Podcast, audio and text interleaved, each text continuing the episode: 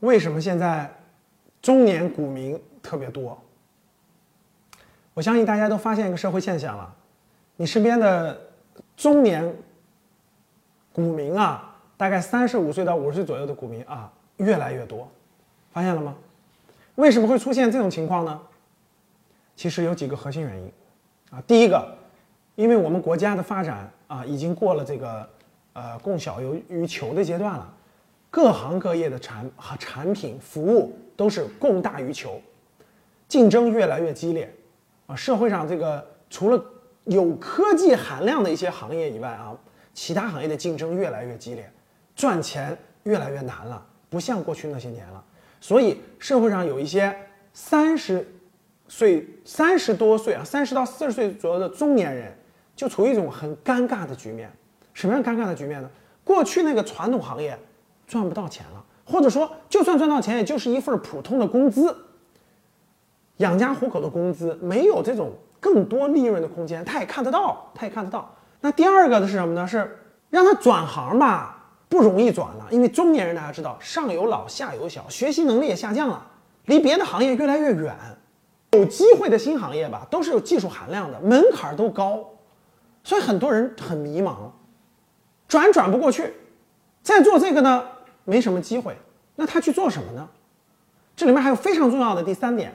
由于过去呢还赚了些钱了，所以呢，家里房子也买了，车也买了，还有些积蓄，所以很多中年人呢就，哎呀，你说去上个班吧，也就是个养家糊口的钱；你说去完全转行吧，跟不上了，学习力跟不上了；你说是做原来的吧，不挣钱了。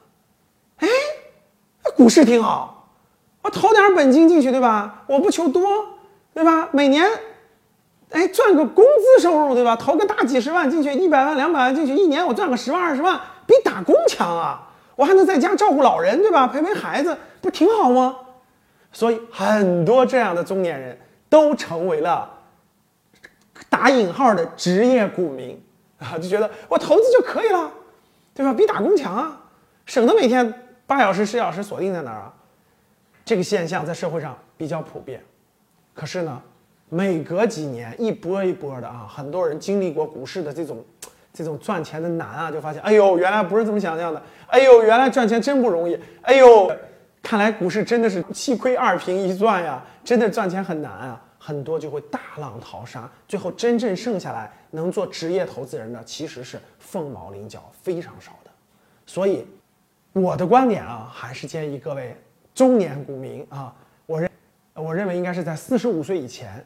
啊，其实还是应该努力在主动收入上作为主要方向打造，或者是重新学习新的方向打造，不要这个过早的成为职业投资人。金融市场波涛汹涌，风险非常之大，一定不要过早的做职业投资人。你的观点呢？今天的节目就到这里吧。如果你想系统学习财商知识，提升自己的理财能力，领取免费学习的课件，请添加班主任。我们下期见。